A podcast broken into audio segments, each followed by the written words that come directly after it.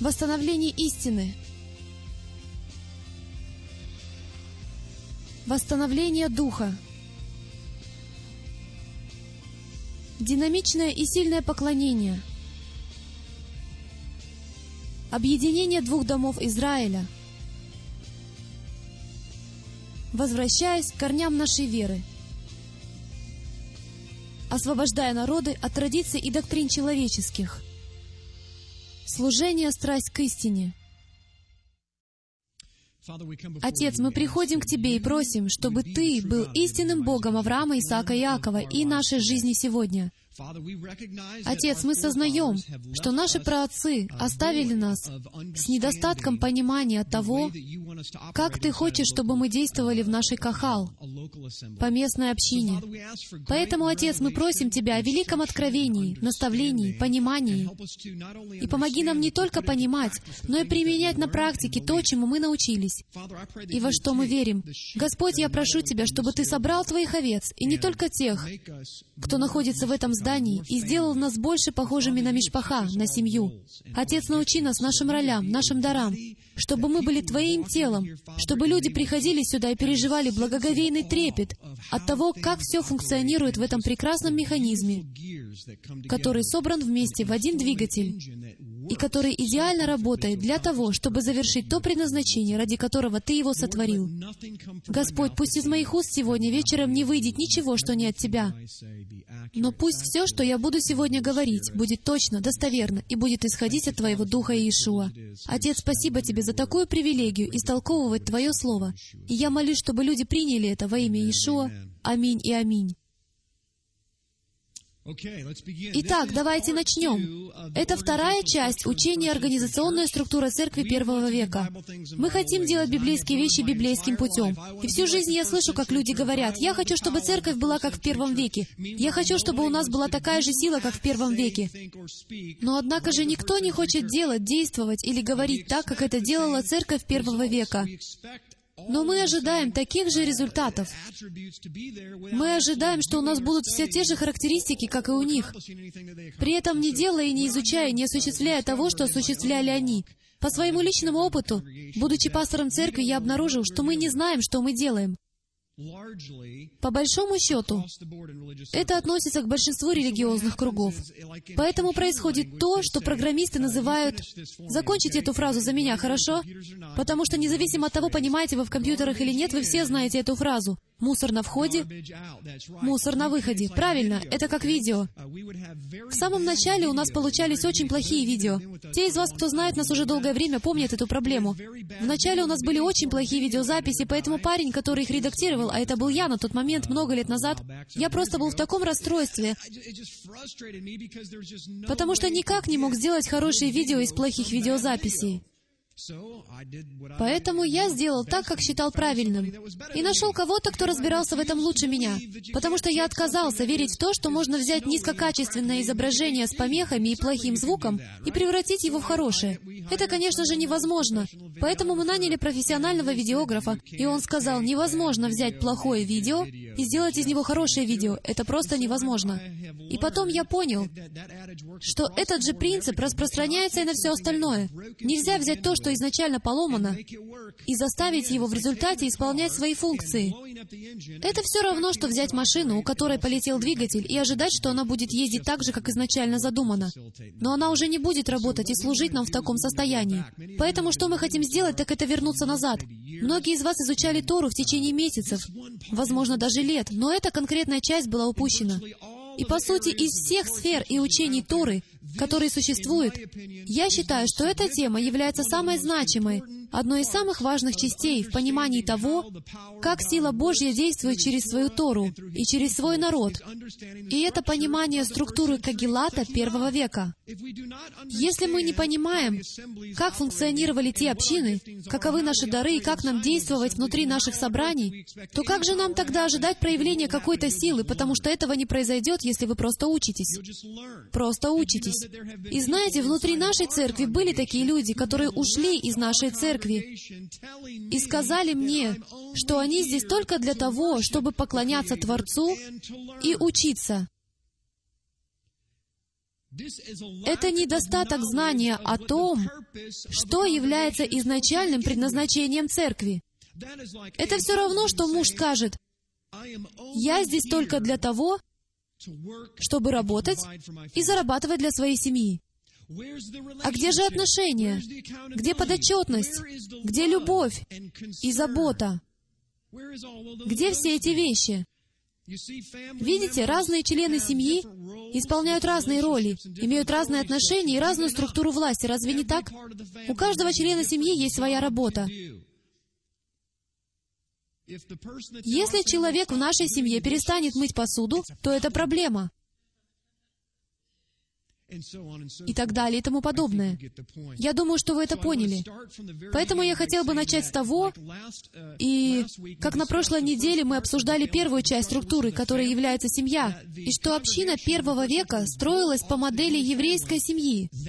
Точно так же это и сейчас. Я хочу, чтобы вы об этом помнили, что по примеру вашей семьи, тот же самый принцип, по которому Библия учит управлять вашей семьей, применяется и к управлению церковной общиной потому что мы семья. Он знает, что мы овцы. А овцы не самые умные существа на планете. Поэтому он не собирается давать нам 10 различных принципов, чтобы мы выясняли, какой лучше. Он собирается дать нам один — муж и жена. И если вы разберетесь с этим, то это будет вашим принципом для каждой отдельной структуры, с которой вам нужно будет иметь дело в течение всей жизни. Просто поймите, что значит быть хорошим мужем, хорошей женой, хорошим отцом, хорошей матерью, и тогда все остальное встанет на свои места. Вы сможете использовать этот же принцип снова и снова. Итак, давайте приступим, потому что нам предстоит рассмотреть большой объем за короткий промежуток времени. Ранние церкви были известны за свою благотворительность и добродетель. В последние несколько недель я проводил много исследований на тему церкви первого века. И одна вещь, которая заметно выделилась на фоне всего остального для меня, была вот этой одной строчкой — я могу сейчас прекратить все это учение, если мы поймем только лишь это, это вас просто потрясет. Когда вы прочитаете некоторые цитаты, которые я вам предоставлю, то вы увидите, как они мыслили, и почему так много людей тянулись к ним в первые несколько веков. Потому что они были известны за свои даяния, благотворительность и добродетель. Это было самым выдающимся.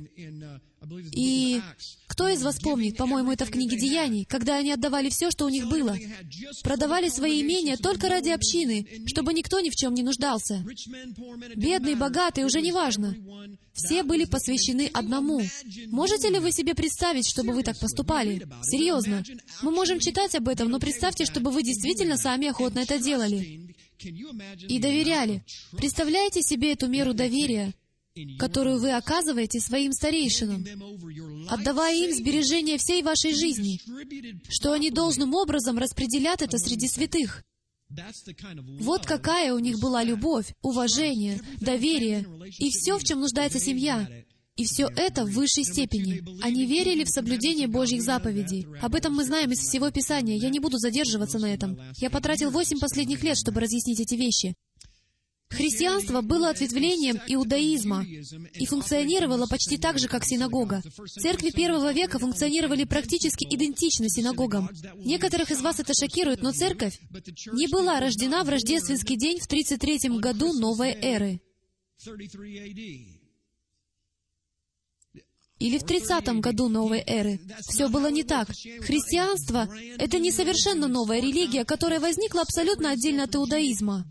Все было совсем не так, и к концу этого учения вы увидите и согласитесь со мной, что те принципы, которые мы наблюдаем в церкви первого века, были ничем иным, как зеркальным отражением того, чем они всегда являлись. И это логично.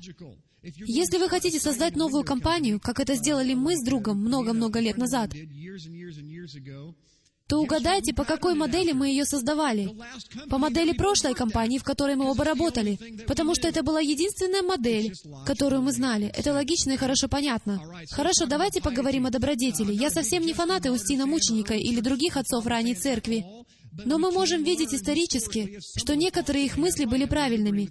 Я думаю, вы согласитесь со мной, что несмотря на то, что в изречениях отцов церкви было много заблуждений, но не все из того, что они делали или говорили, было неправильным.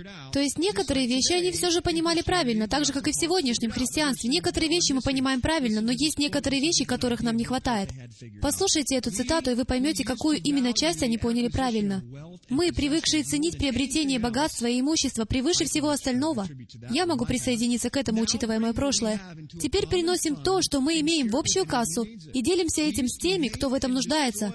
Раньше мы всегда ненавидели и разрушали друг друга, и отказывались сотрудничать с людьми другой расы или страны. Теперь, благодаря Христу, мы живем вместе с такими людьми и молимся за наших врагов. Это дает нам представление о том, как они мыслили. А вот Климент Александрийский, годы жизни 157-211 новой эры. Он позволяет себе обнищать от любви, чтобы быть уверенным, что он никогда не сможет презреть брата в нужде. Подумайте о том, что он говорит. Особенно если знает, что сможет перенести бедность лучше своего брата. Также он воспринимает боль другого как свою собственную. Он говорит о верующих. И если он переживает какие-то трудности, связанные с даянием своей собственной нищеты, он не жалуется.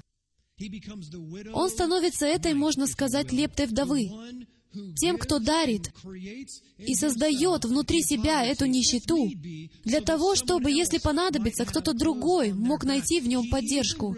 Он даже отстраняет себя от богатства своей славы, только лишь по той причине, если узнает, что у кого-то более тяжелые времена и бедственное положение.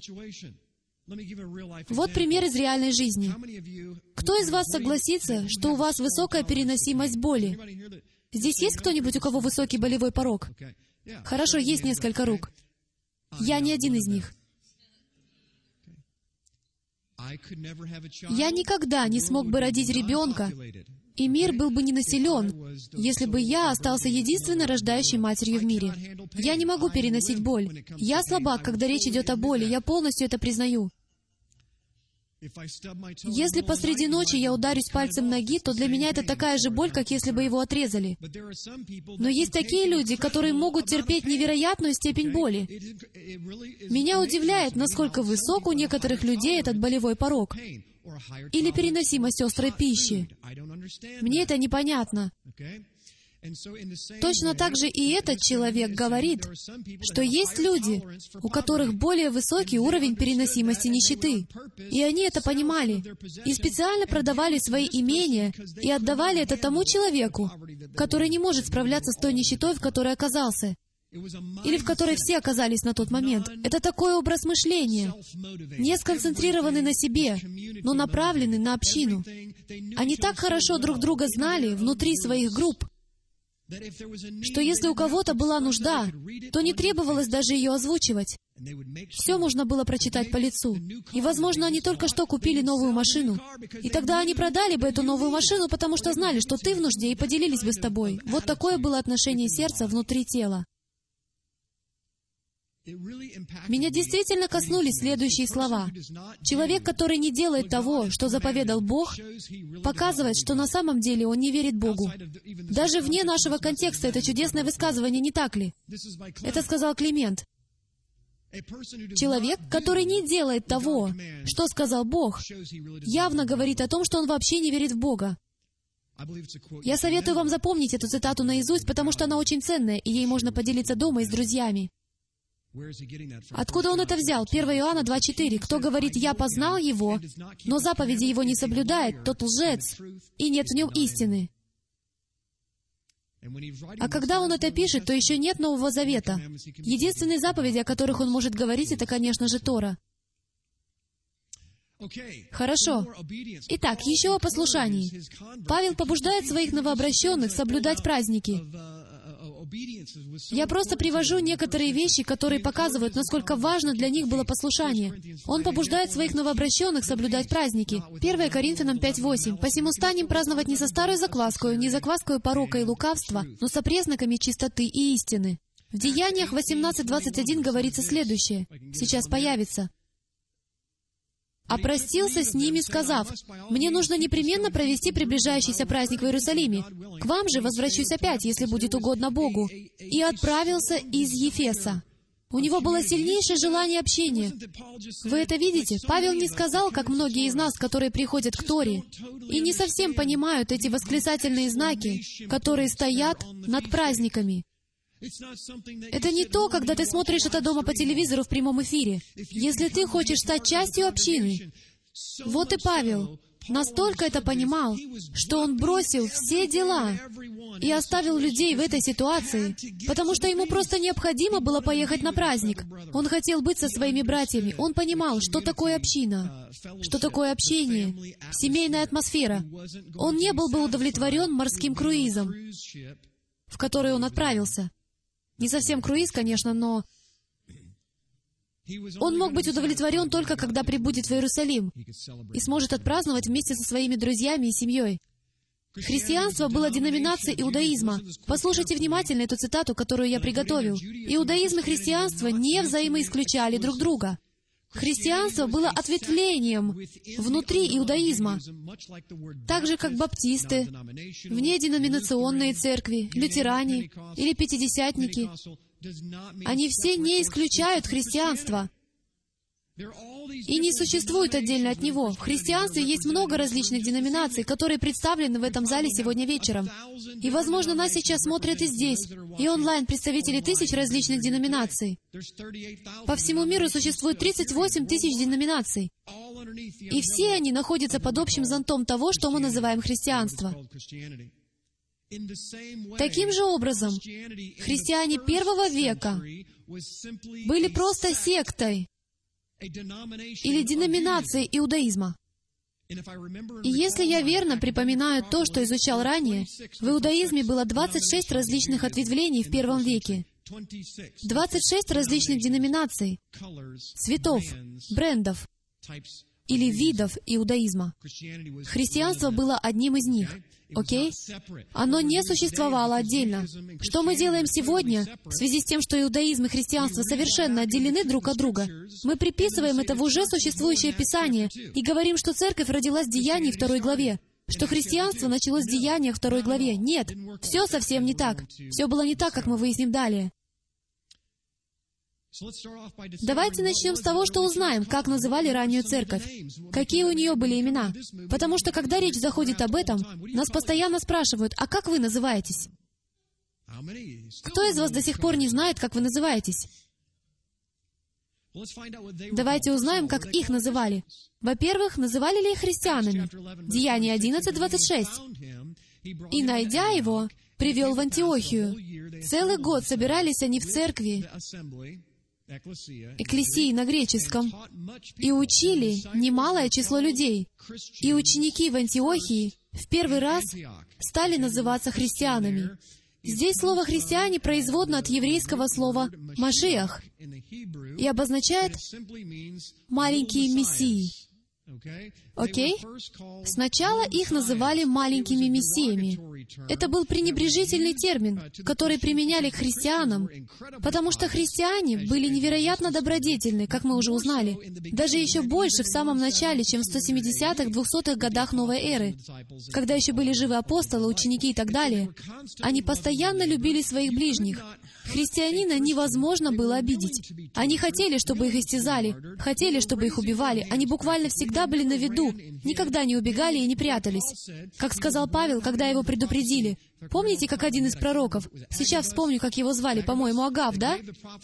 Агав произнес пророчество и обмотал ремень вокруг Павла и сказал, что если ты пойдешь в такой-то город, сейчас не помню точно в какой, то тебя схватят. Что же ответил Павел? «Да будет воля Господня». Вот пророк говорит Павлу, что его схватят и убьют. И Павел отвечает, «Будь что будет». Это показывает, каким был характер и отношение у христианина в первом веке. Так что если вы римлянин или грек или язычник, то вы ненавидите христиан. Почему? Потому что пословица верна. Любовь собирает горящие угли на голове у ваших врагов. Они ненавидели тот факт, что они не могут задеть христиан, потому что никакие их методы не действуют.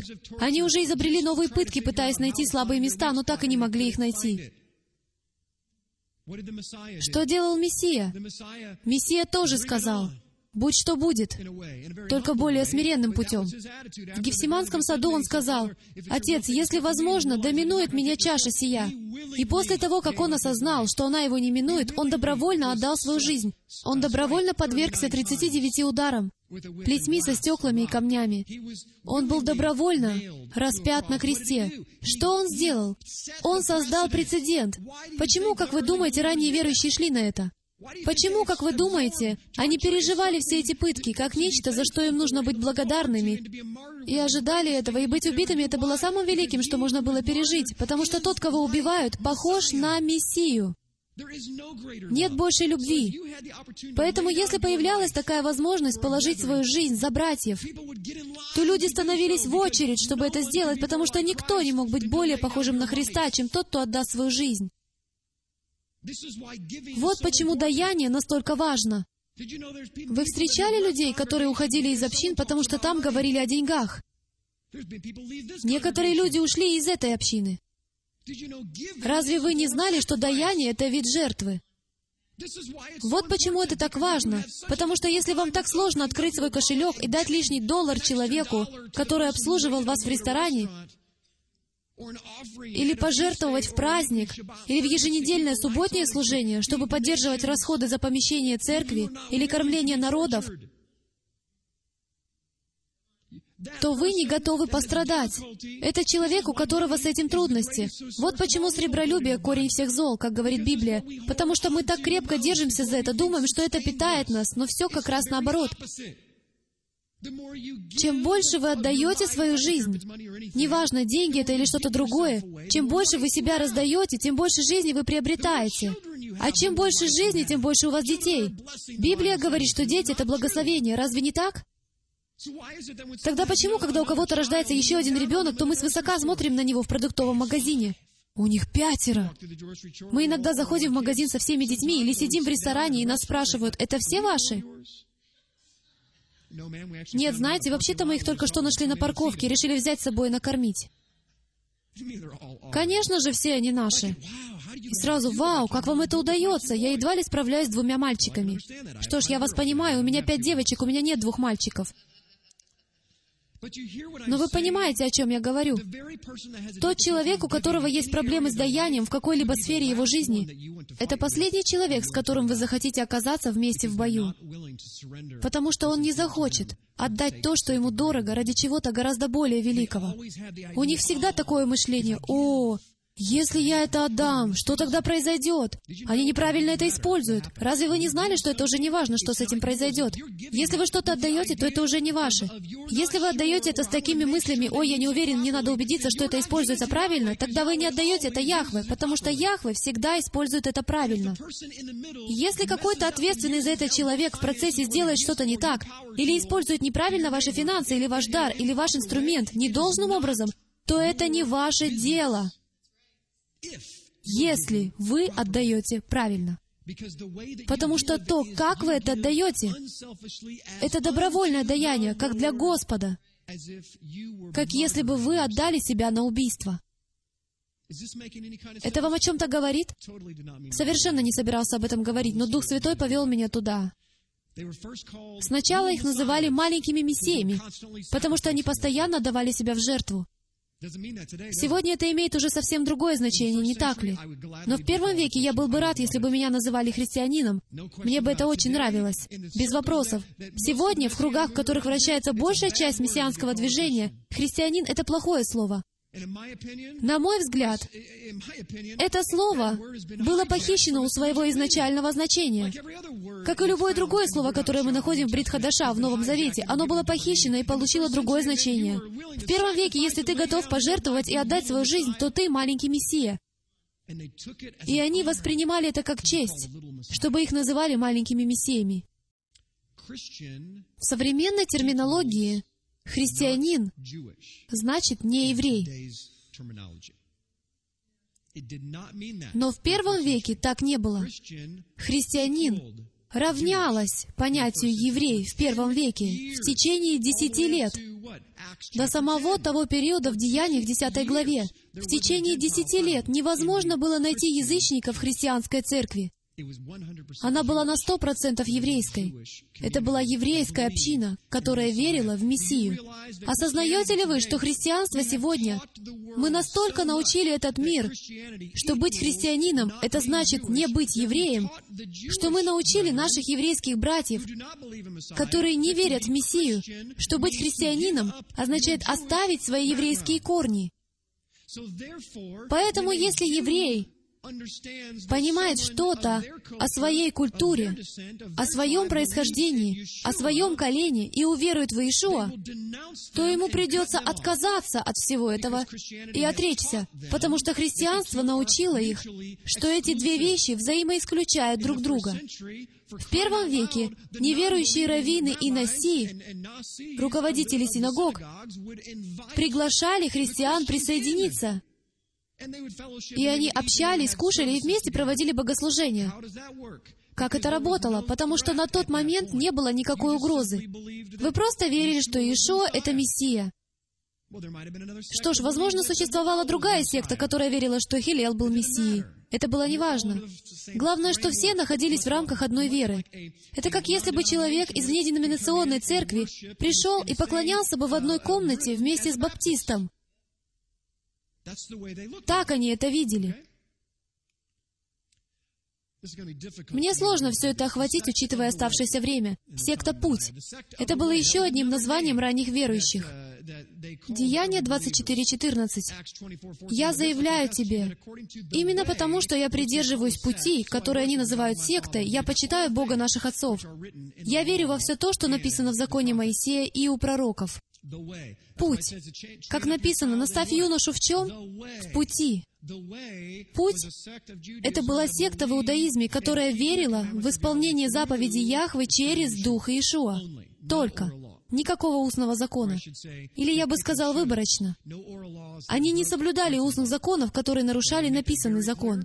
Я хотел бы, чтобы это было очень понятно, потому что люди приходят в движение еврейские корни, и из-за недостатка знаний они отбрасывают весь устный закон полностью. Знаете, на прошлой неделе я получил имейл, потому что цитировал из Талмуда. Это хроника, это история. Нет ничего плохого в том, чтобы цитировать энциклопедию Британику. В каком-то смысле это то же самое. Там просто рассказаны исторические факты, это хроника. И некоторые из них являются не просто рассказами, но чистой историей. Поэтому нам нужно быть очень осторожными. Не весь устный закон такой плохой, но только те традиции, которые нарушают Тору. И Иешуа праздновал Хануку. А где это написано в Библии? Нигде. Но это традиция, которая ему нравилась. Поэтому он следовал ей. День Благодарения здесь, в США. Где об этом написано в Библии? В общем-то, некоторые историки полагают, что его происхождение берет свое начало в празднике Кущи от ранних пуритан, которые переселились в Америку. Но это традиция. Не знаю, как вы, но я люблю этот день индейки. И мне очень жаль, что мы делаем это только раз в году. Деяние 9.2 говорит, чтобы иметь право арестовывать и отправлять в Иерусалим последователей пути, всех, кого ему удастся обнаружить, и мужчин, и женщин. Это было до того, как Рав Шауль, апостол Павел, обратился к Мессии. Он пытался разыскать людей, которые следовали этому пути, движению, которое они называли путь. Бытие 18.19 говорит, «Ибо я избрал его для того, чтобы он заповедал сынам своим и дому своему после себя ходить путем Господним, творя правду и суд. И исполнит Яхве над Авраамом, что сказал о нем. Марка 1.3 написано, «Глаз вопиющего в пустыне. Приготовьте путь Господу, прямыми сделайте стези Ему». Путь был связан с наставлениями Творца. И это всегда было как дорога, которая куда-то ведет. И Танах, и даже современные евреи, они ожидают, что концом этой дороги будет что? Мессия. Поэтому, когда еврейские верующие первого века находили Мессию, они естественным образом соотносили себя с путем, потому что теперь они знали этот путь. Они знали, куда приводит эта дорога, и они хотели повести других этим путем. Это прекрасное название. Также их называли Назареями. Деяние 24.5 говорит, «Найдя сего человека, язвы общества, возбудителем мятежа между иудеями, живущими во Вселенной и представителем Назарейской ереси». Назареи означали что? Что это кто-то из Назарета. Матфея 2.23. «И придя, поселился в городе, называемом Назарет, да сбудется реченное через пророков, что он Назареем наречется». Поэтому естественно, что им хотелось называться Назареями. Почему? Потому что это связывало их с тем местом, где вырос Мессия, откуда он пришел, из Назарета, окей? Так что вы видите, что все эти имена Это не просто имена, но у них было значение, и глубина, и связь. В этом была близость, которая связывала их даже через само название. Давайте перейдем к вопросу, где они собирались. Собирались ли они по домам, или по церквям, или в синагогах, может, в мечетях, или в торговом центре? Где они встречались? Они собирались в синагогах. Вот где они в основном встречались, в шаббат, в седьмой день. И обычно по утрам. Они собирались либо утром, либо после обеда. Они шли в синагогу и проводили длинное богослужение в синагоге вместе с иудеями, так что все собирались вместе в синагоге. И в тот же вечер, по-нашему в субботу вечером, в седьмой день недели, в субботу вечером, они собирались у кого-нибудь дома. И собирались по домам. Они вместе ужинали, конечно же, потому что все духовное вращается вокруг еды, правильно? Да, это никогда не меняется. Но в субботу вечером они вместе ужинали, шли к кому-нибудь домой, и вот на таких встречах можно было общаться более близко, потому что там собирались только верующие в Мессию. И вот именно на такой встрече, если я правильно помню его имя, Евтих, Евтих выпал из окна в полночь, потому что Павел так долго проповедовал, да? Так что не злитесь на меня, если я долго проповедую, потому что Павел проповедовал до полуночи, окей? И этот юноша Евтих выпал из окна. И Павел говорит, ничего страшного, исцеляет его и воскрешает из мертвых. И все это происходило в начале недели, которая начиналась в субботу вечером. Они встречались в субботу вечером, переходящим в утро воскресенья, и с течением времени я могу доказать вам это исторически, но не могу сделать это за такое короткое время, поэтому вам придется просто поверить мне и самим исследовать это. Не верьте мне, сами исследуйте это, окей? Но что они делали, так это они встречались в субботу в синагоге, в субботу вечером у кого-нибудь по домам, и эти встречи проходили до утра. И помните, что у римлян воскресенье было днем поклонения, и их выходным днем. Поэтому, естественно, многие из них ночевали в том доме, где они собирались. И потом стало так, что они встречались и в субботу, и в воскресенье. Окей? До тех пор, пока Константин и более поздние верующие не запретили по закону встречи по субботам. Можно было собираться только по воскресеньям, как это делали римляне. Но изначально это была суббота, затем это переросло в субботу и воскресенье, а потом шаббат. Субботние служения были запрещены законом. В одной только Самарии было более 400 синагог. Одна из них была даже на Храмовой горе, которую нашли археологи. Знаете ли вы, что в Новом Завете нет ни одного случая употребления слова «церковь»? Ни одного. Ни одного единственного случая употребления слова «церковь» в Новом Завете, кроме ваших переводов на английский язык. В каждом отдельном случае, если вы обратитесь к оригиналу, то там будет использовано греческое слово, означающее «собрание» или «община». И посмотрите-ка, это показывает и доказывает, что у переводчиков было определенное предубеждение, когда они переводили ваш Новый Завет. И это настолько значимо и показывает антисемитизм даже в переводах. Не во всех, но время от времени это встречается. И вот один из поразительных примеров. Это Иаков, по-моему, вторая глава. Да. 2.2. Здесь говорится, «Ибо если в собрание ваше войдет человек с золотым перстнем, в богатой одежде, войдет же и бедный, в скудной одежде, и так далее. И в каждом из ваших переводов будет написано «собрание», «церковь», «община», как перевод греческого слова «синагоги». Это синагога.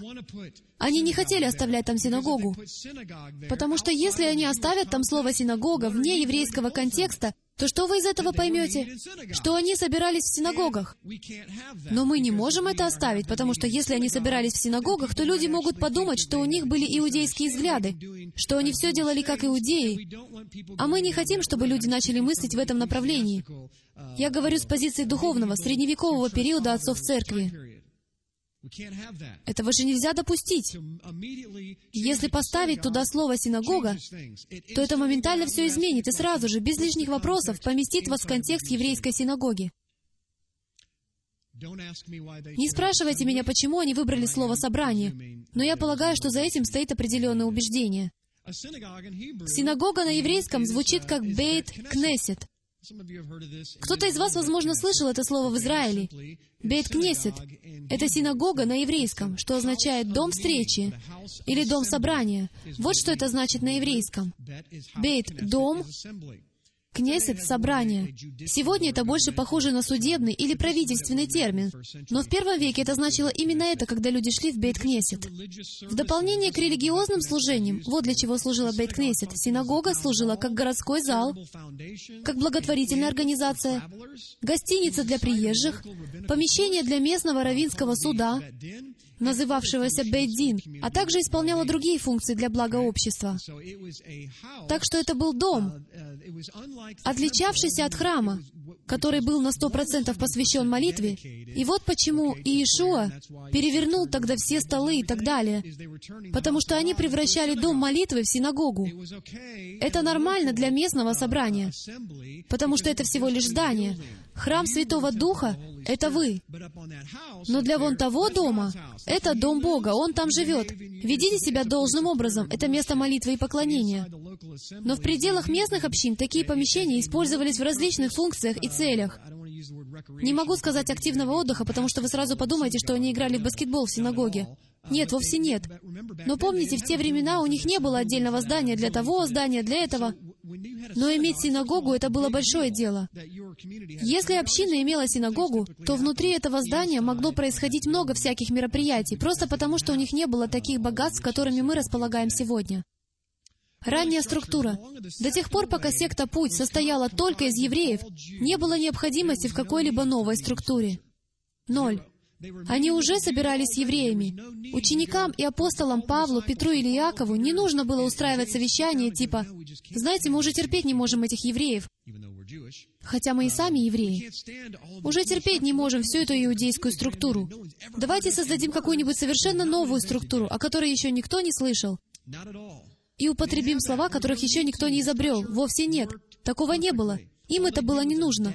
Та структура работала прекрасно. Все, что они сделали, это адаптировали ее под новизну их теологии пути. Они просто адаптировали ее, как это делают многие общины и в наши дни. Например, если вы начали с подвала, как мы когда-то, в составе нескольких человек, то вам не нужно, да у вас и нет возможности создавать совет старейшин, о чем мы поговорим позже. Это 10 мужчин, квалифицированных на то, чтобы учить и проводить свое время в изучениях. Это невозможно. Возможно, у вас даже не наберется 10 мужчин в целом. Поэтому вам приходится адаптировать к тому, что у вас есть, чтобы достичь цели. Они действовали полностью по модели иудейской синагоги и семьи. Они были как демократичны, так и автономны. Когда я это изучал, то меня шокировало то, что эти синагоги не были связаны, насколько это касается теологии или управления, Синедрионом в Иерусалиме. Но, другими словами, они могли развиваться своим путем. Они могли следовать своим собственным традициям. Никто не говорил им, что им делать. Но, большое но, они подчинялись руководству Синедриона в Иерусалиме.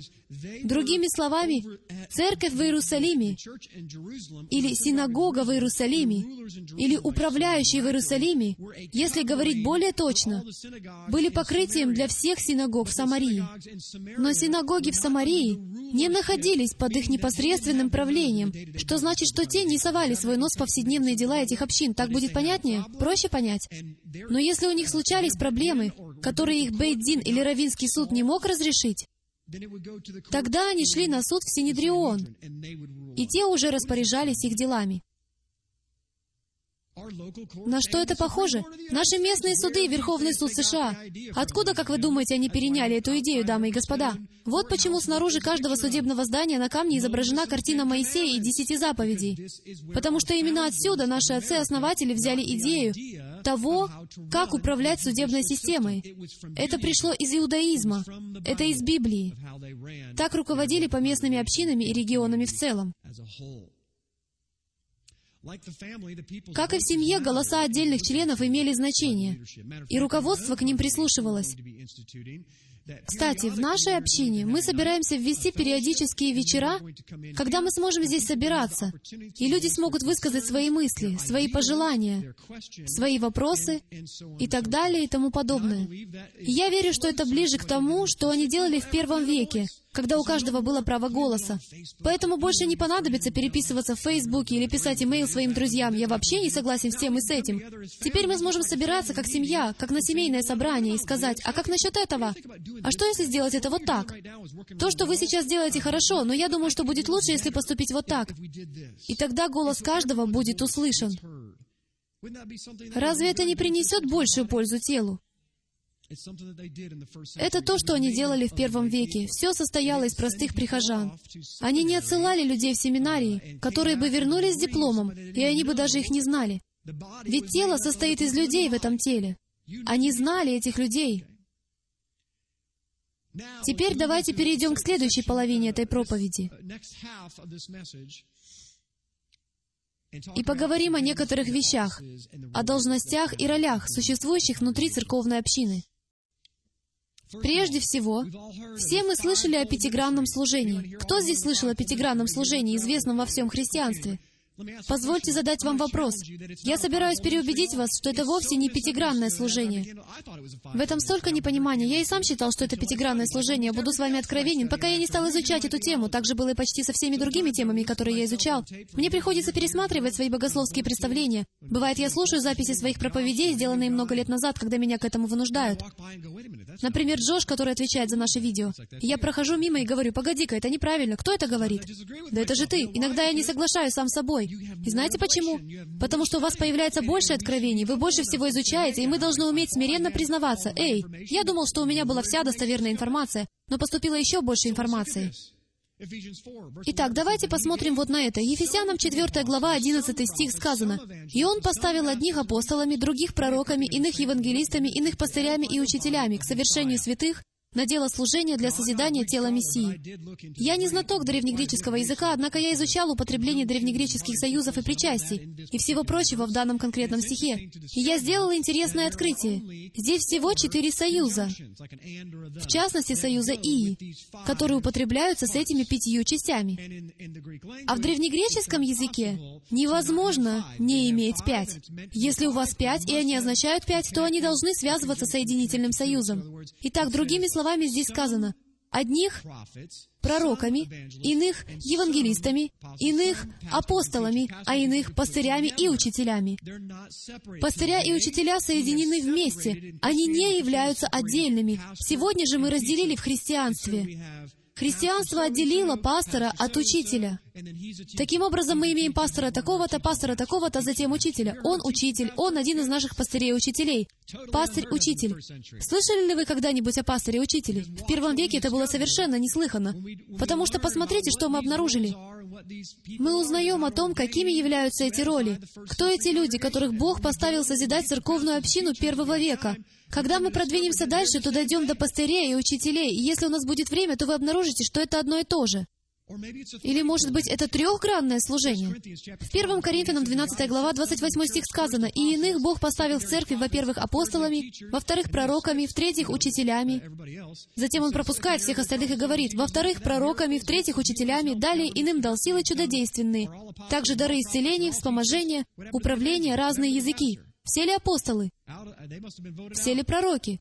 Все ли учители? Что случилось с евангелистом? Что случилось с пастырем? Наверное, за них не проголосовали на выборах. Итак, видите ли, Писание на древнегреческом языке нельзя разделять, как мы это делаем. Вам нельзя их разбивать и говорить, вот их пять, потому что здесь упоминается пять. Как насчет 12 главы 1 Коринфянам? Там упомянуто всего три из пяти, окей? Здесь что-то происходит, потому что они не были греками, они были еврим.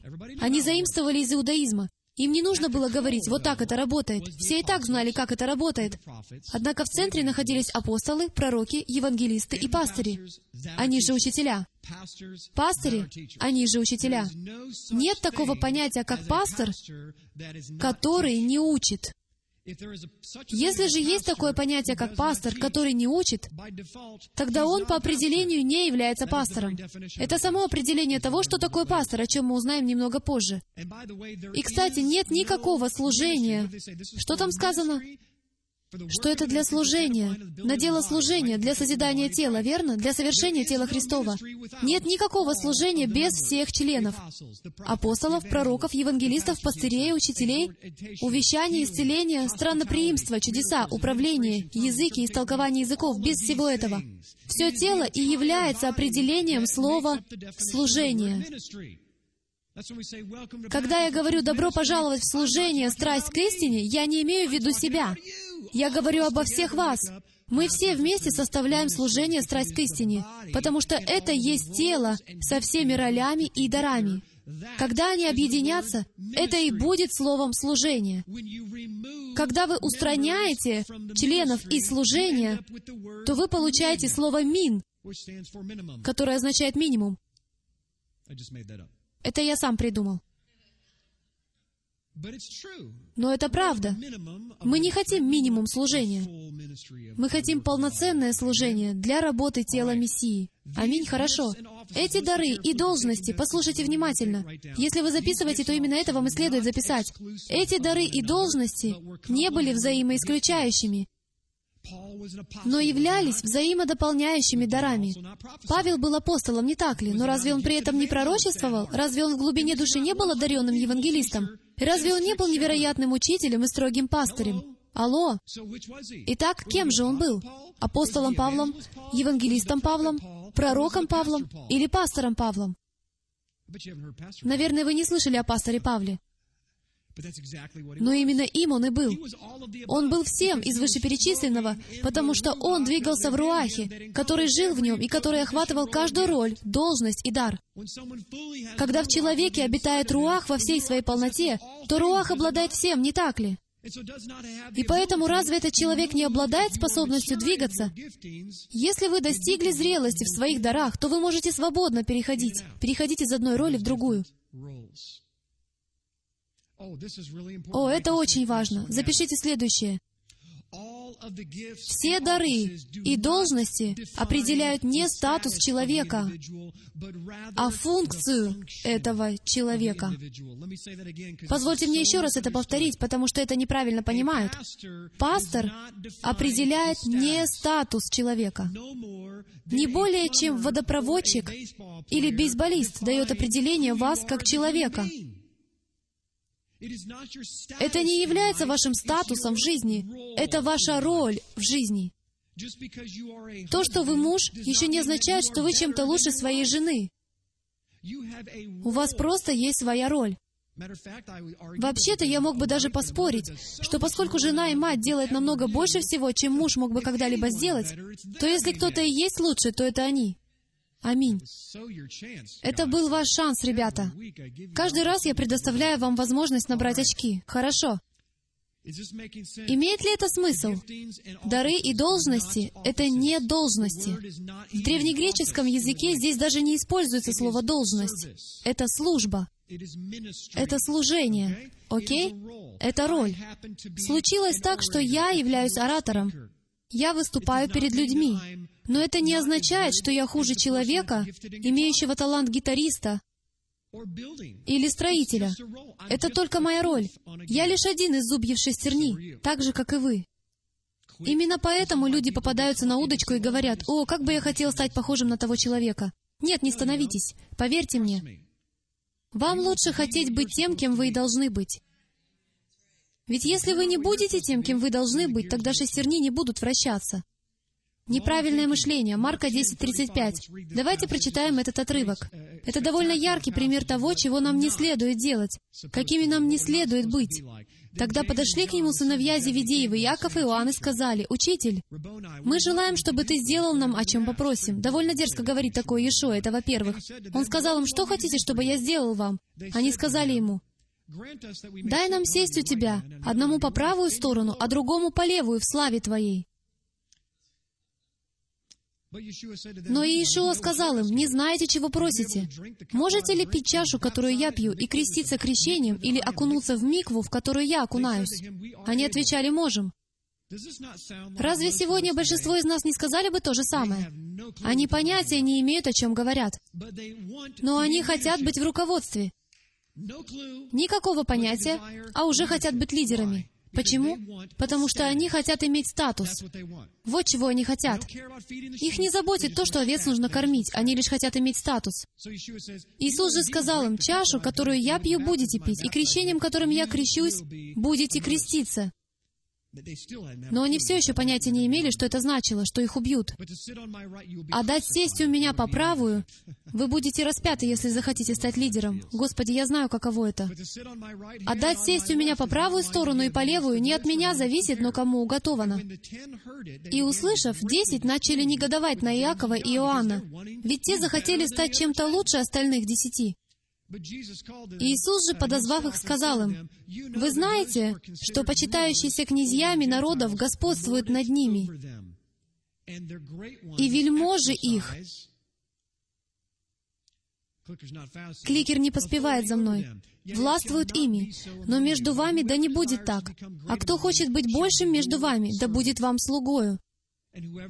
И кто хочет быть первым между вами, да будет всем рабом. Ибо и Сын Человеческий не для того пришел, чтобы Ему служили, но чтобы послужить и отдать душу свою для искупления многих. В 1 Петра 5.1 сказано, «Пастырей ваших умоляю я, сопастырь и свидетель страданий Мессии и соучастник в славе, которая должна открыться. Пасите Божье стадо, какое у вас, надзирая за ним, непринужденно, но охотно и богоугодно, не для гнусной корысти, но из усердия, и не господствуя над наследием Божиим, но подавая пример стаду. Это и есть работа надзирателя и пастора. Именно это и означает здесь слово «пастырь». Мы еще рассмотрим это немного позже. Он говорит, не делайте это по принуждению, делайте это по желанию и любви к овцам, и, кстати, кормите их, раз уж вы там. Не следуйте образцу язычников. Вы не можете использовать некую бизнес-модель в церкви. Вы можете применять некоторые принципы из бизнеса в поместной экклесии, но вы не можете управлять ею как бизнесом. Я узнал это на личном горьком опыте. Так легко вести бизнес, а я вел бизнес в течение десяти лет. Я был единственным собственником, и все шло замечательно, потому что я всегда с собой соглашался. Я делал все, что мне было сказано делать, еще до того, как мне это было сказано. Но когда вы руководите организацией, церковью, то так не получается. Вы не начальник. Вы просто исполняете свою роль в том качестве и с теми полномочиями, которые вам дает Отец. И существует подотчетность. Ведь есть и другие члены этой команды с ключевыми ролями, у которых такие же лидерские роли, как и у вас. Вы руководите вместе, как пастыри среди овец. Это то, чему я буду продолжать учиться всю свою жизнь. Давайте начнем с апостолов. И он поставил одних апостолами, апостолос, других пророками, иных евангелистами, иных пастырями и учителями, к совершению святых на дело служения для созидания тела Мессии. Итак, давайте выясним, кто такой апостол. Существуют ли апостолы сегодня, и что именно делает апостол, когда он апостольствует?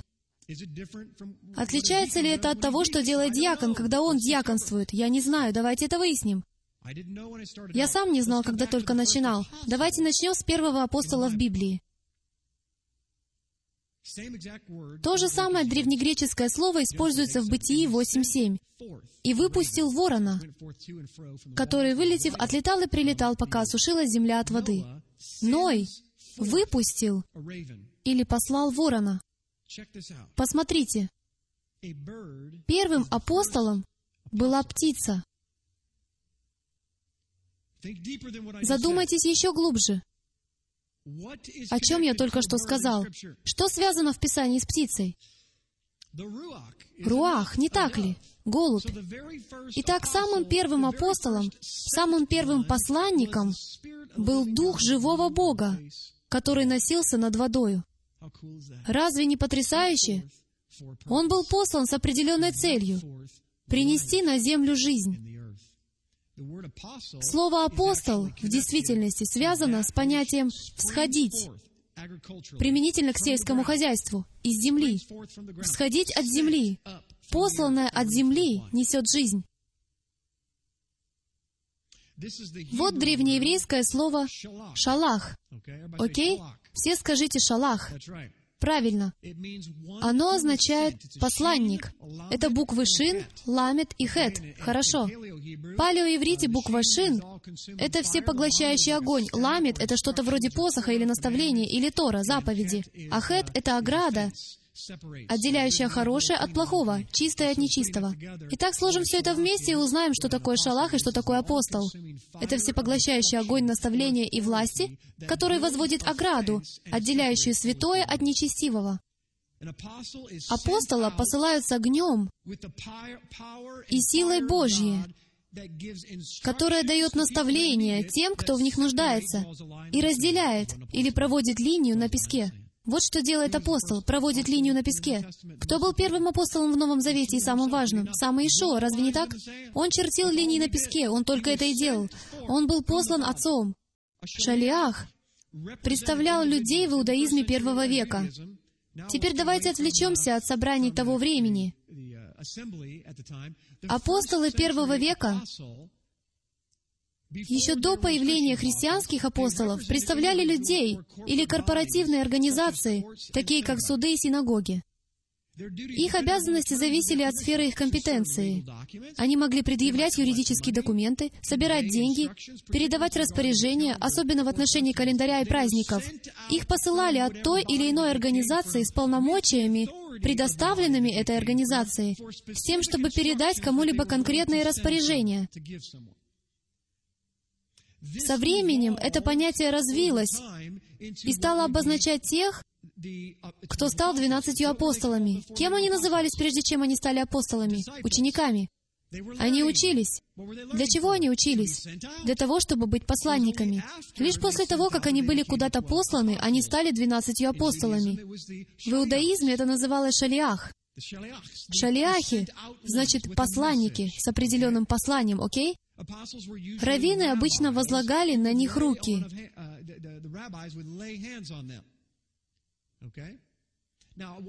Я хочу кое-что прояснить, прежде чем мы пойдем дальше.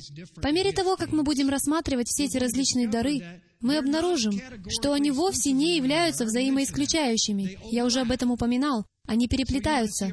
Итак, вы можете увидеть раввина, который является евангелистом. Почему? Потому что его душа открыта к людям. Затем раввин, который просто хороший учитель. У каждого есть свои особенности, окей? Именно поэтому некоторые из вас находятся под пасторами, которые очень строго придерживаются буквы закона. Что звучит довольно странно в нашем контексте, ведь мы не соблюдаем закон в большей части христианства. Но вы понимаете, что я имею в виду. А есть пастора, которых так и хочется обнять, потому что они такие милые, приятные и невероятно сострадательные люди. Нет. Если они учителя, то они оба являются и пасторами. Но у одного более сильный колорит сострадания, а у другого более сильный колорит строгого соблюдения заповедей. Понимаете ли вы, о чем я говорю? Хорошо. Одна роль, но разный колорит. Они были первой необходимой должностью, которая стала ядром, позже развившимся в церковную общину. Их власть не появилась сама по себе. Никто из них не пришел и не сказал, «Вот, я апостол». Нет-нет, было так. Я шалиах, я был послан от Хорошо? Их власть не была порождена сама собой, но была дана теми, кто их послал, и проявлялась в явном и очевидном помазании на их служении, в исполнении конкретной задачи. Их помазание не было порождено само собой, но было дано теми, кто их послал, и проявлялось в явном и очевидном помазании на их служении, в исполнении конкретной задачи. Это и есть определение того, что такое апостол. А изначально апостолы были посланы самим нашим Господом. Сегодня же апостолом может быть миссионер. Это один из примеров апостола. Например, мы послали миссионерку в Панаму. Это по библейскому определению апостол потому что она отправляется в ту местность, где пока еще нет слова, и она собирается провести линию, и она собирается обратиться с призывом к народам, чтобы они пришли и пересекли эту линию с единственной целью — создать церковную общину, которая верит в соблюдение заповедей Торы с Духом Иешуа, что и делали в первом веке апостолы. Шалиах. Итак, вопрос. Существуют ли апостолы сегодня? Безусловно. Апостолы первого века получили от Иешуа огромную силу. Они обладали властью, происходили чудеса разного рода.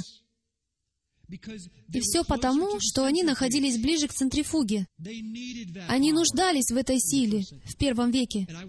И предполагаю, что те, кто был послан в дальние дали, могут засвидетельствовать о той же силе, потому что в ней есть нужда.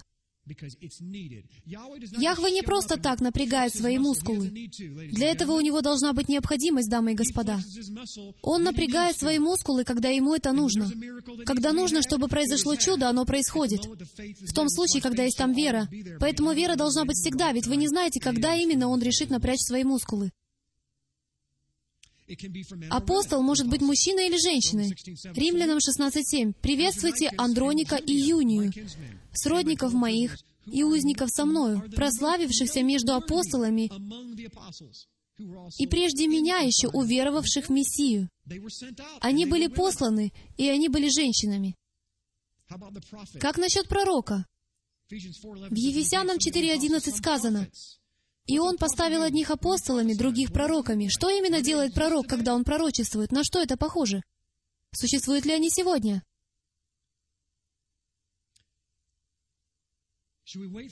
Подождать ли нам этого до следующей недели? Или продолжить? Хорошо. 59 секунд.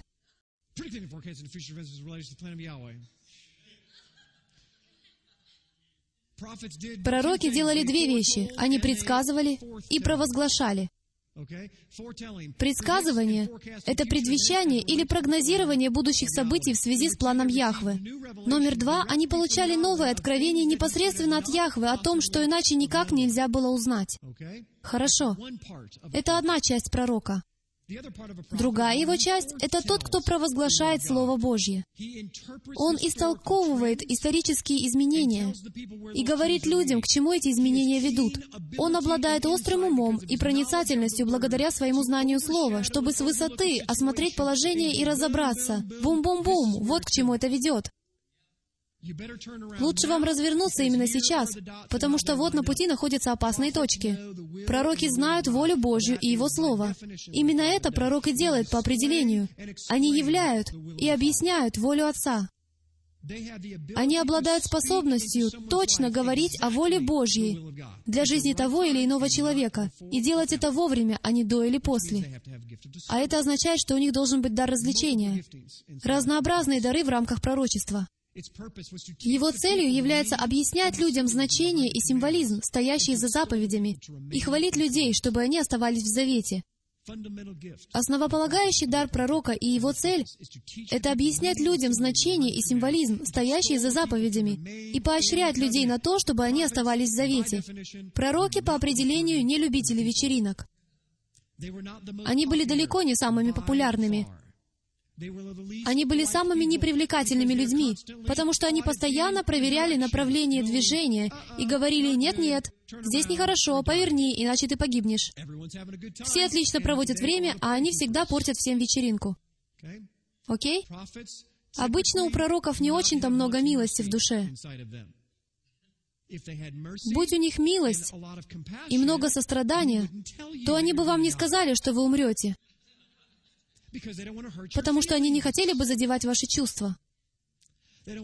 Они не хотели бы вас расстраивать. Итак, пророки, а через какое-то время я буду учить об их характеристиках, так что вы сможете понять, относитесь ли вы к ним или нет. Но пророкам по определению все равно, что о них думают люди. Они лишь заботятся о том, чтобы в мире и вашей жизни совершилась воля Божья. Нравится вам это или нет? Вот что они делают. Это совершается дерзновенным разъяснением и объяснением слова с единственной целью — назидание и созидание тела. Именно так они на это смотрят. Они не смотрят на это как на конкурс, кто кому понравится. Они смотрят на это так. Тело болеет. Я врач. Будет больно. Разойдитесь. Новозаветный пророк. Существуют ли сегодня новозаветные пророки? Кто учит? Как мы его называем? Учителем. Кто евангелизирует, тот евангелист. Смотрите по этому образцу. Кто пасет, тот пастырь. Кто пророчествует, тот выступает в качестве пророка. Довольно просто. Итак, есть статьи, в которых люди учат и пытаются найти оправдание, говоря, что сегодня существует различие между ролью пророка и даром пророчества. Если бы дело обстояло именно так, то это было бы единственным случаем подобного разделения на две части. Потому что кто учит, тот учитель, кто евангелист, тот евангелизирует. Они работают неразрывно вместе. Они соответствуют друг другу. Именно так это работает. Если у вас есть дар пророчества, и это сильный дар, то такого человека в первом веке называли бы пророком. Он может предсказывать, а может и не предсказывать будущее. Может быть, он всего два раза в жизни предскажет будущее. Однако он сильно действует в даре предсказания Слова Божьего и обладает способностью проницательно говорить о жизни людей, то, что он никак не мог бы знать. Это называется прямым откровением. Пророки действуют под прямым откровением, прямым вдохновением. Им приходится много потеть, и они действуют с тем, чтобы принести волю Божью в земную сферу. ДНК пророка никогда не меняется. Окей? Поскольку канон Писания уже полностью сложился, и у нас есть столько записанных откровений, то пророку не так много требуется прямых откровений. Считаете ли вы, что в этом есть смысл? Ведь уже есть столько записанного слова, тогда как раньше его столько не доставало. Когда не было Нового Завета, у вас был только Танах, то не было никаких комментариев. Поэтому они составили Мишну, устные традиции раввинов. Но когда у вас есть и Иешуа, и у вас есть все Писания апостолов, то сегодня нет большой необходимости в прямом откровении о том, что и как, потому что существует столько комментариев. Я не говорю, что оно вообще не нужно. Я слышал потрясающие свидетельства о том, как пророки предсказывали будущие события, когда Богу нужно было напрячь свои мускулы. Но основополагающая ДНК не меняется. Они говорят дерзновенно. Они говорят о воле Божьей в той или иной ситуации с большой точностью. Они предсказывают будущие события с целью предостережения и покаяния. Они раскрывают скрытые тайны, и они существуют для того, чтобы созидать общину, приводя ее к зрелости. В контексте первого века происходило так. Выходит апостол, делает то, что ему лучше всего удается, проводит линии на песке, кто-то переходит через линию, бум, теперь выходит пророк, и пророк начинает говорить что-то в жизни этого человека, чтобы построить характер этого человека, ведь он знает, что потребуется пастор над этой поместной общиной, поэтому он говорит, это грех, этого не делай, это делай, извини. Я не очень вежливый, не очень милостивый, но послушай меня, это важно. Ты будешь воспитан как лидер этой общины, так что тебе нужно об этом знать. Вот что делает пророк. Они могут быть пророками, как Анна, то есть пророчицами. 1 Фессалоникийцам 5.19. «Духа не угошайте, пророчество не уничижайте. Все испытывайте, хорошего держитесь». Ожидайте, что будут пророчества, но их нужно испытывать, потому что не каждое пророчество будет от Господа. И знали ли вы, что если кто-то к вам подойдет и сообщит якобы пророческое слово, он, возможно, ошибется? Это не значит, что он лжепророк, и его нужно побить камнями или еще что-то такое. Нет, совсем нет. Есть такое явление, как пророк, говорящий самонадеянно, по своей плоти. Есть различие между лжепророком, который не представляет Бога Авраама, Исаака и Иакова, и тем, который представляет Бога Авраама, Исаака и Иакова, но ошибается, потому что он очень плотской. Есть такое явление, как незрелые пророки и зрелые пророки. Я считаю это невероятно, сколько осуждения присутствует в Доме Божьем.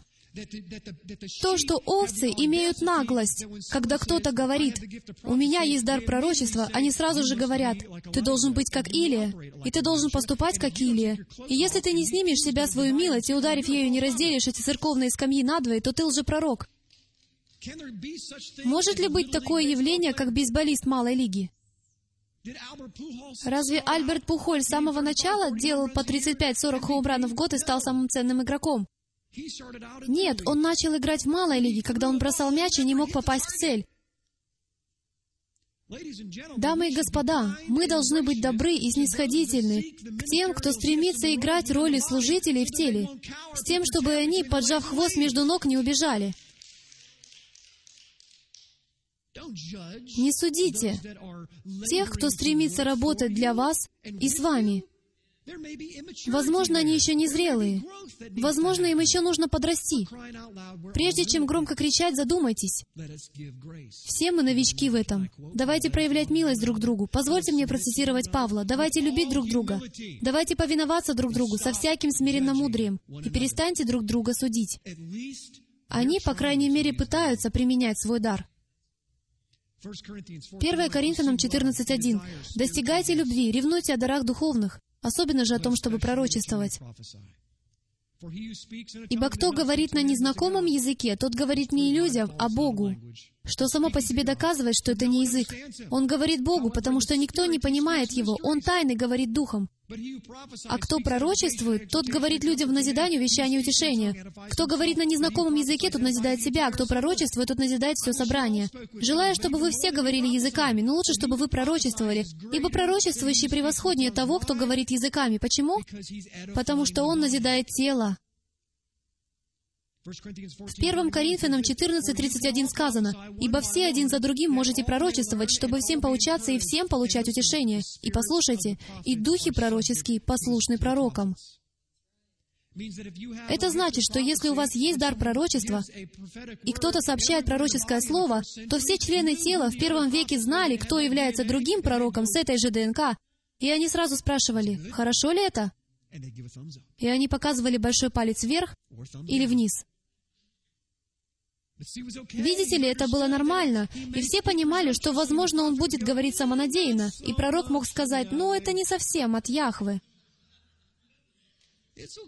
Все нормально. Это было так по-мексикански. Я могу говорить с другими акцентами. Хорошо, духовная тема пророка. Имевшие сильный дар в этой сфере назывались пророками. Знали ли вы, что все вы имеете дар апостола? У каждого из вас есть дар пророка, евангелиста, пастора и учителя. Все вы имеете встроенные в вас духовные дары. Но у некоторых из вас есть более сильные дары в той или иной сфере. Если бы вы не имели всех даров, дамы и господа, тогда бы вы не могли ничего делать. Вы бы тогда могли послужить лишь одному человеку на планете Земля за всю вашу жизнь. Потому что вы не обладали бы способностью иметь сердце евангелиста, которое желает привести в царство как можно больше людей. И так вы бы просто проходили мимо каждого человека, человека на улице, вам бы даже не хотелось никому рассказывать Евангелие. В той или иной степени в вас должны быть эти дары. Каждый верующий имеет в себе все дары, чтобы быть способным послужить в любом качестве. Должно быть, я пророк, потому что я это сказал еще до появления этого слайда. У некоторых людей дар пророчества проявляется сильнее, поэтому говорят, что их дар — это пророчество. Хотя у них, возможно, есть много даров, которые они применяют. Это представление о пятигранном служении, при котором у нас есть пять разных людей, это полная чепуха, греко-римская и не библейская. Было бы прекрасно, если бы их представляли пять разных людей. Но в первом веке Павел был первопроходцем, он совершал прорывы в такие сферы, которые ранее были недоступны. И угадайте, кем он был. Он был евангелистом, пророком, учителем и пастырем, и апостолом. Он был всем, для всех людей. Отец его одарил чрезвычайно, во всех сферах. На самом деле, я хочу, чтобы вы все представили себе сейчас эквалайзер — вы его видели, не так ли? В нем видно, как при воспроизведении музыки полосы то поднимаются, то опускаются. Представьте себе, что каждая из этих полос — это та или иная роль или дар, которые даны телу для назидания святых. Ваш график может быть таким. А у некоторых из вас вообще могут быть ровные полосы. Я знаю, у меня так случается, но взглянув на это, вы можете сказать, у него мало способностей к евангелизму, мало способностей к этому, а вот что касается апостольства, ничего себе.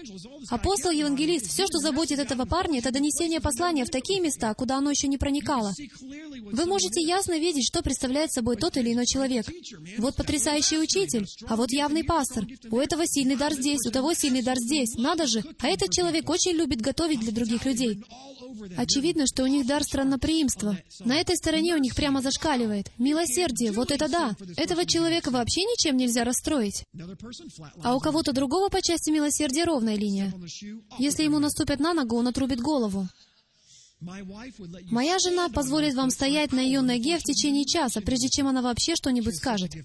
Такой у нее большой дар милосердия. Пророк, Наби. Это древнееврейское слово под номером Стронга 5030. Нун, Бет, Юд и Алев. На палеоиврите это означает следующее. Жизнь дома заключается в силе и власти главы. Пророк. Пророк означает по умолчанию жизнь дома.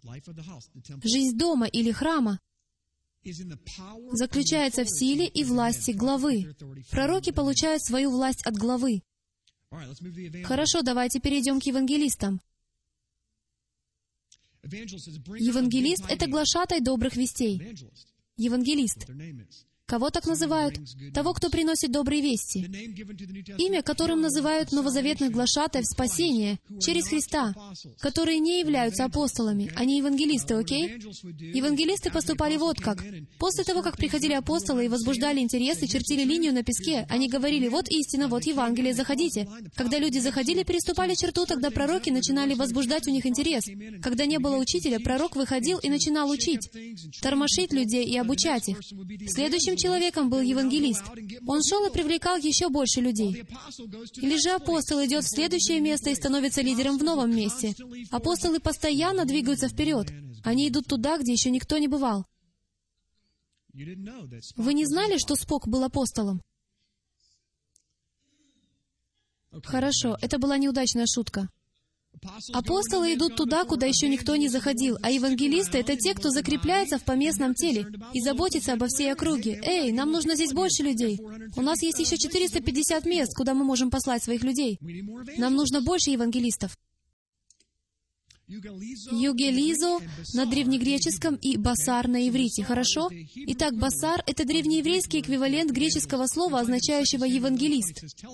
Мы находим его во 2 Царств 1.20, где сказано «Не рассказывайте в Гефе, не возвещайте на улицах Аскалона, чтобы не радовались дочери филистимлян, чтобы не торжествовали дочери необрезанных. Возвещайте». Именно это слово и есть «евангелизировать». То есть не евангелизируйте на улицах, Хорошо. Итак, кто говорит вести ангельской внемли, тот и есть евангелист.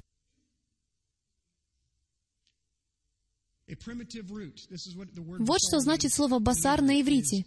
В узком смысле быть свежим, то есть полным, фигурально радостным, объявлять хорошие новости, посланник, проповедовать, публиковать, демонстрировать, приносить, нести, проповедовать, хорошо, вести. Итак, кто такие ангелы? Часто они являются евангелистами. Они приносят послание благой вести. По крайней мере, помните, как он сообщил новость Марии. В той роли ангел выступал как евангелист. На иврите это слово «магит». Ой, извините, евангелистов называли «магит». Окей?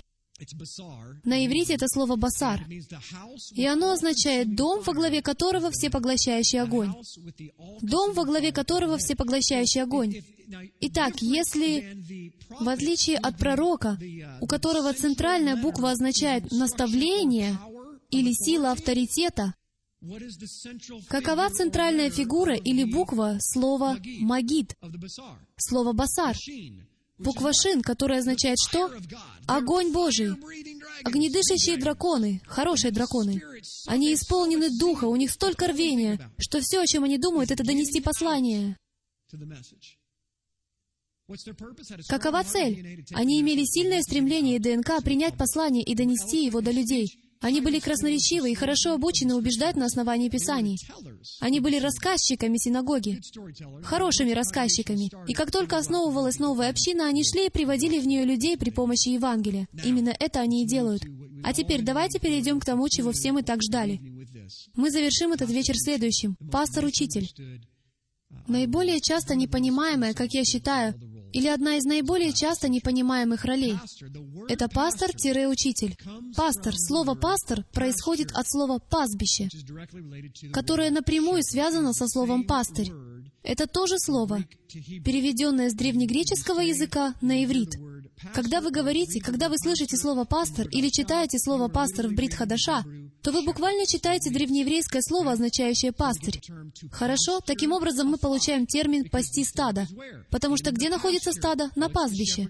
Что пастырь собирается делать? Он собирается пасти стадо. Что же это означает? Самый первый пастор, самый первый раз, когда это древнееврейское слово было употреблено в вашей Библии, является захватывающе удивительным и в точности говорит нам о роли пастора. Вы будете потрясены, узнав, что это Бытие, 4 глава, 2 стих, где говорится о брате Авеле. «И еще родила брата его, Авеля. И был Авель пастырь овец». Он был пастырем, он был пастухом овец, а Каин был земледелец. Дамы и господа, позвольте мне сделать то же, что делали древние раввины. Позвольте мне сделать небольшой драж, потому что первый случай употребления в Писании того или иного слова называется первым законом прецедента, и в нем нам указывается на то, как это слово должно применяться с этого момента и на протяжении всей вечности. И вы видите невероятную картину Хасатана и Иешуа. Ведь что Каин сделал по отношению к Авелю? Каин убил Авеля. Авель положил жизнь свою за овец. Он был первым пастырем, которого убили. Подобным же образом и Иешуа, великий пастырь, будет убит тем же мечом и тем же духом, с которым действовал Каин. И в чем заключается работа врага? Взять землю, из которой вы были сотворены, и уничтожать ее, и разрушать ее. Окей? Именно в этом заключается работа врага. Это был первый пастор. Далее мы переходим к Петру. В Иоанна 21:17 сказано, говорит ему в третий раз, «Симон Ионин, «Любишь ли ты меня?» Петр опечалился, что в третий раз спросил его, «Любишь ли меня?» и сказал ему, «Господи, ты все знаешь, ты знаешь, что я люблю тебя». И еще говорит ему, «Паси овец моих».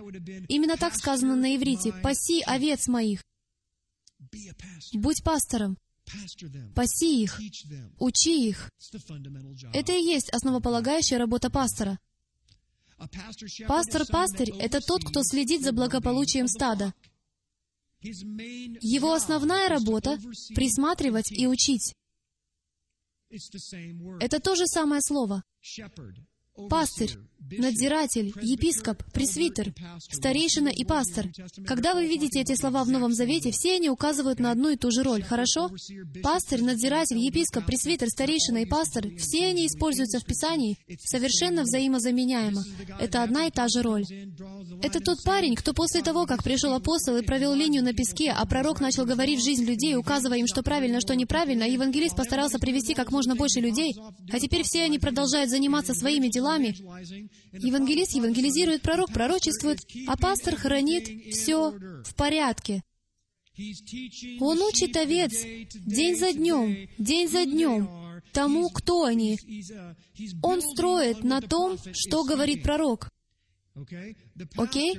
Пастор говорит с людьми на их языке, тогда как пророк может прийти и сказать все, что он захочет, потому что с ним будет переводчик, и ему даже не обязательно знать язык этих людей, потому что у него будет переводчик. Знали ли вы это? Они бы пошли вместе с евангелистом, иногда с раввинами, почти всегда с раввинами, и у них был бы собственный переводчик, владеющий несколькими языками, и они бы просто пришли и говорили истину, а переводчик бы переводил на нужный язык. Все они проповедуют Слово вовремя и не вовремя, обличают, запрещают, увещевают со всяким долготерпением и назиданием. 2 Тимофею 4.2. Все эти слова охватывают пастора. Учителен. 1 Тимофею 3.2. Но епископ должен быть непорочен, одной жены муж, трезв, целомудрен, благочинен, честен, страннолюбив, учителен. Основополагающая обязанность пастора — это учить. Он держит в руке посох. Ламет. Буква ламет, которая означает «подгонять». Если вы когда-либо находились под пастором, и вам всегда было хорошо, то этот пастор не очень хороший. Потому что вам иногда нужно чувствовать, как вам тычут в ребра. Вот что они делают. Они действуют внутри пророка, евангелиста и апостола. У них есть много даров, в которых они действуют. Хороший пастор будет переключаться с одного на другое вовремя. Зрелый пастор будет точно знать, когда ему проявить строгость, а когда милость. А незрелый будет всегда действовать, исходя из своего характера и харизмы. Он не будет возрастать в других полосках эквалайзера. Это имеет смысл? Возможно, у вашего пастора нет дара милосердия. Хорошо, я полностью признаю, что сам являюсь пастором-пастырем, у которого не так много милосердия. Почему? Потому что одним из моих основополагающих даров является пророческий, а пророки все видят черно-белым, все или правильно, или неправильно. Как вы можете мне говорить, что бывает что-то среднее? Моя Библия написана черным по белому. Итак, незрелость говорит, я вот такой. Не будьте незрелым. Зрелость признает незрелость и говорит, «Пусть я и такой, но я хочу возрастать в этой сфере, с тем, чтобы я был для всех всем. Ведь я так сильно люблю овец, что я хочу научиться быть милосердным, милостивым и сострадательным, даже если этого и нет в моей основополагающей ДНК. Мне этого не дано, но я вырабатываю это в себе. Это понятно? Все вы должны быть в одинаковых условиях. Может быть, некоторые из вас чересчур милостивые. Настолько милостивые, что вы не замечаете, когда следует говорить истину. Скажите что-нибудь, ты живешь в грехе. К сожалению, в очень многих современных церквях распространен грех из-за милосердия. И это называется не милосердие, а компромисс. И стих моей жизни, 2 Тимофею 2.2. «И что слышал от меня при многих свидетелях, то передай верным людям, которые были бы способны и других научить». Вот что главное. Главное — научить, дамы и господа, а затем применить это учение на практике. Батланим. Десять старейшин. Совет старейшин, посвящавших все свое свободное время изучению и осмыслению Писаний, которые были способны учить других. В обычной общине первого века даже не проводились собрания до тех пор, пока в комнате не появлялись эти десять человек. Вот насколько было важно иметь множество старейшин, способных учить людей. Потому что это создавало что? Подотчетность. А ее сегодня так недостает в церквях. Единственный, кто знает Писание, это тот, кто учился в семинарии. Должно быть, он знает, о чем говорит. Ведь у него есть диплом. Я видел его у него на стене. Какой бы церковь была сегодня, если бы человек, сидящий на заднем ряду и знающий Писание, так же, как и пастор, который учит, встал бы и сказал, «Пастор, вы только что неверно процитировали этот стих. В нем не это имеется в виду». Когда вы в последний раз были в церкви, в которой пастор позволил бы другим людям возразить себе, не чувствуя себя при этом ущемленным? Потому что хороший, зрелый пастор признает, что он не является для всех людей всем, и он не всезнающий, и он ценит мнение и критику своей общины с тем, чтобы ему стать еще лучшим пастырем. Вот это зрелость. Она нужна всем нам. Они понимали все вопросы закона.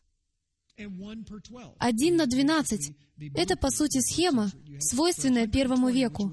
На 120 человек, что было идеальной численностью общины в первом веке, именно 120 человек, на них приходилось 10 пресвитеров, батланим, совет старейшин на одну общину. Уверяю вас, я почти закончил. У пресвитеров были так называемые наси. Я же вам говорил, что нужно было подождать до следующей недели. Внизу уже стынет еда. Был наси, так называемый председатель. Он председательствовал. Председателем синагоги был главный старейшина или пастырь, и он являлся главой Бейдина общины. Именно он все организовывал. В некоторых христианских общинах лидеры все еще назывались не пасторами, а председателями вплоть до 160 года в трудах таких авторов нееврейского происхождения, как Иустин Мученик. Их задачей было организовывать. Они были умелыми организаторами, окей? Именно они задумывали новые мероприятия. Именно они составляли списки ораторов. и так далее и тому подобное. Отличные организаторы, вот кто такие были Наси. Хазен — это интересный парень. Его называют служителем. Он отличается от пастора, от пастора-учителя, окей? У них разные роли. Он — служитель слова, Луки 4.20. И Иешуа, закрыв книгу и отдав служителю, Хазен, сел. Именно он, по сути, отвечал за наблюдением за Словом Божьим. Хазен наблюдал за чтением Торы и пророков, проповедовал за деревянной кафедрой и исполнял другие обязанности в общине. Каждую неделю он избирал семерых чтецов, одного священника, одного левита и пятерых обычных израильтян. Термины «надзиратель общины», «ангел церкви», «служитель» и «начальник синагоги» — все они относятся к этой должности. Это была оплачиваемая должность, требовавшая полного рабочего дня. Есть очень много людей, которые не согласны с тем, что кому-то платят за служение. Я этого не понимаю. Это недостаток учености и образованности в понимании вашей Библии или того, как действовала синагога первого века. Конечно же, некоторым руководителям в первом веке платили за их служебную деятельность, и так было в каждой синагоге. Хазен получал зарплату. Со временем это переросло в современного кантора в иудейских синагогах сегодня, который является лидером поклонения. Окей? Он получал зарплату от общины. 1 Коринфянам 9, с 1 по 13. Я думаю, на этом мы и закончим. Сейчас я вам это прочитаю очень быстро, ведь я все еще получаю имейлы на эту тему. Поэтому так важно бегло изучить этот вопрос. Поскольку в первом веке, как вы помните, все было неорганизовано. В первом веке то, как действовали Назареи, верующие, все это не было так организовано, как в синагогах. У них все было новое. Получилось так, что все вновь появившиеся должности, апостолы, пророки, пастыря, учителя, стали нуждаться в деньгах или в обеспечении за свои услуги, а общины этому сопротивлялись. Погодите-ка, так нельзя, мы же не какая-то организация и так далее. Это контекст. Не апостол ли я? Не свободен ли я? Не видел ли я Ишуа, Господа нашего? Не мое ли дело вы в Господе? Если для других я не апостол, то для вас апостол, ибо печать моего апостольства — вы в Яхве. Вот мое защищение против осуждающих меня. Или мы не имеем власти есть и пить, или не имеем власти иметь спутницу и сестру-жену, как и прочие апостолы и братья Господни и Кифа. Или один я и Варнава не имеем власти не работать. Он говорит о гражданской работе. Какой воин служит когда-либо на своем содержании? Кто, насадив виноград, не ест плодов его? Кто, пася стада, не ест молока от стада? Кстати, это идиома первого века о пастухе, о пастыре. Никто, пася стада, не отказывается от молока этого стада. Это было бы глупостью. По человеческому ли только рассуждению я это говорю? Не то же ли говорит и Тора? Видите, насколько незрелым является движение еврейские корни? Мы даже не знаем, что говорит Тора об основной должности, о роли, существовавшей в структуре церкви первого века. Должно быть, именно поэтому мы видим некоторые нездоровые явления. Мы этого не знаем. Нам нужно это узнавать. Ибо в Торе написано, «Не заграждай рта у вала молотящего». О валах ли печется Бог? Или, конечно, для нас говорится. Так для нас это написано. Ибо кто пашет, должен пахать с надеждой, и кто молотит, должен молотить с надеждой получить ожидаемое. Они привязывали вала к центральному шесту. Они насыпали зерно на землю, и тот ходил по зерну. Когда же вол был голоден, они позволяли ему есть зерно. То самое зерно, которое он молотил. Вот что значит выражение «не заграждай рта у вала молотящего». Это несправедливо, ведь он выполняет свою работу. Он должен отведать ее плода. Если мы посели в вас духовное, велико ли то, если пожнем у вас телесное? Если другие имеют у вас власть, не паче мы? Однако мы не пользовались сей властью, но все переносим, дабы не поставить какой преграды благовествованию Христову. Он говорит о том, что, позвольте мне немного побыть в роли пророка, он говорит следующее, «Из-за вашей незрелости и непонимания Писания я решил не просить у вас пожертвований, когда я прихожу и проповедую у вас, чтобы это не мешало вам воспринимать то послание, которое я вам сообщаю. Вот что он говорит. Но он говорит, вам следует быть умнее.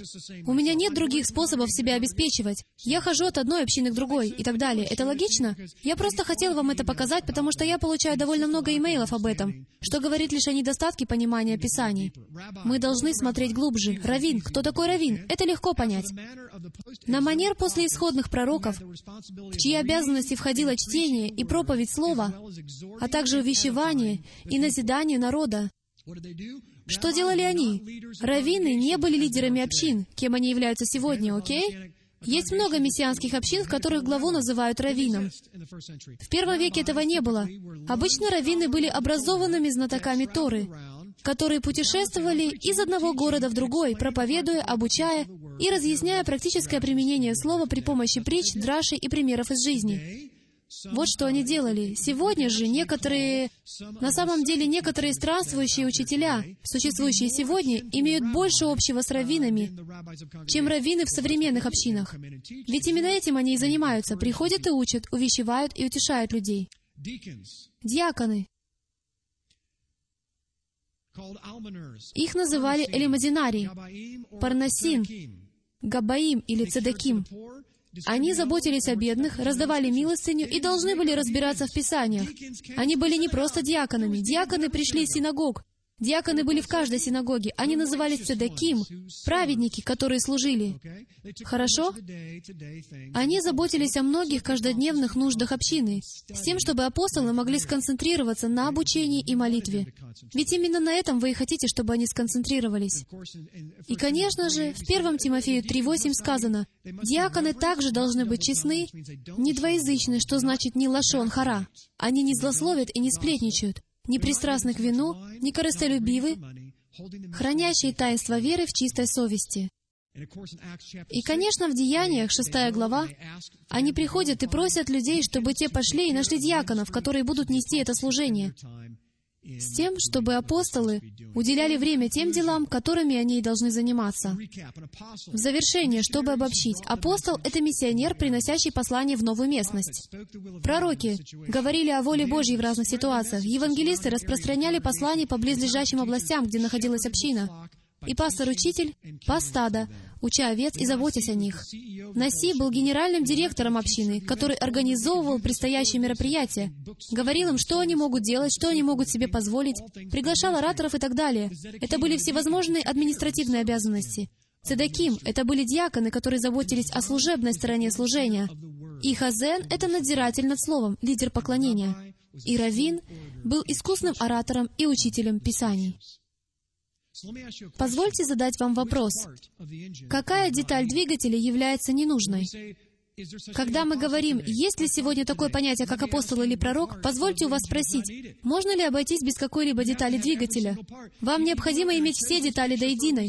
И я неспроста выбрал это изображение. Это двигатель в разрезе. Вы не видите поршней. Какую деталь вы хотите отсюда изъять? Если кто-то находится не на виду, и он действует за кулисами, случилось так, что я стою на сцене, случилось так, что мою работу видно. Но она необходима не более, чем работа того, кто моет посуду на первом этаже, или готовит еду, или служит за кулисами словом ободрения, или отвечает на имейлы, или отвечает на звонки, или молится с людьми. Все они являются поршнями, дамы и господа, благодаря которым все и работает. Итак, давайте завершим вот на чем. Нет ни одного члена тела, который был бы менее важным, чем остальные, потому что все мы являемся лишь шестеренками. Каждый из нас — шестеренка. Неужели крупная шестеренка важнее мелкой шестеренки? Попробуйте извлечь мелкую шестеренку и увидите, что произойдет. Мы должны начать понимать эти вещи, узнавать об этих вещах. Иначе у нас не будет структуры, на которой Отец может строить и заполнять эти пустые стулья и наполнять вашу жизнь. Это образец и план для одной единственной вещи — назидание тела Мессии и приведение его к зрелости. Вот к чему мы стремимся к росту и зрелости. Аминь. Давайте помолимся. Отче, спасибо Тебе большое за эту возможность разъяснять Твое Слово. Отче, забери все то, что не от Тебя. И я прошу, чтобы то, что от Тебя, вошло глубоко в нас, чтобы мы узнавали об этих вещах и применяли их, и с воодушевлением двигались вперед, имея истинное основание Слова для этой общины. Чтобы Ты мог построить дом с тем, чтобы мы трудились, не напрасно. Большое тебе спасибо за огромную честь быть пастырем этой общины. Я молюсь, чтобы Ты учил меня смирению, милосердию, состраданию во всех тех сферах, в которых я пока слаб, с тем, чтобы я стал зрелым и полноценным надзирателем, как Ты это и задумал. Отче, я молюсь о теле, чтобы Ты привел к зрелости тела, о тех, кто также является пасторами, учителями, пророками, евангелистами, апостолами, миссионерами, о тех, кто имеет дары милосердия, странноприимства и все остальные. По мере того, как мы объясняем все это, пусть они учатся и возрастают в своих дарах, и с воодушевлением служат и жертвуют Тебе, чтобы не было никакого недостатка. Во имя Иешуа. Аминь. Шалом и шаббат шалом вам, кто в онлайн. Служение стрелы Ефраима существует только благодаря пожертвованиям верующих, как вы. Чтобы обеспечить выживание этого служения, пожалуйста, посетите нашу страницу помощь на www.ephraimzeros.com. Нам нужна ваша поддержка.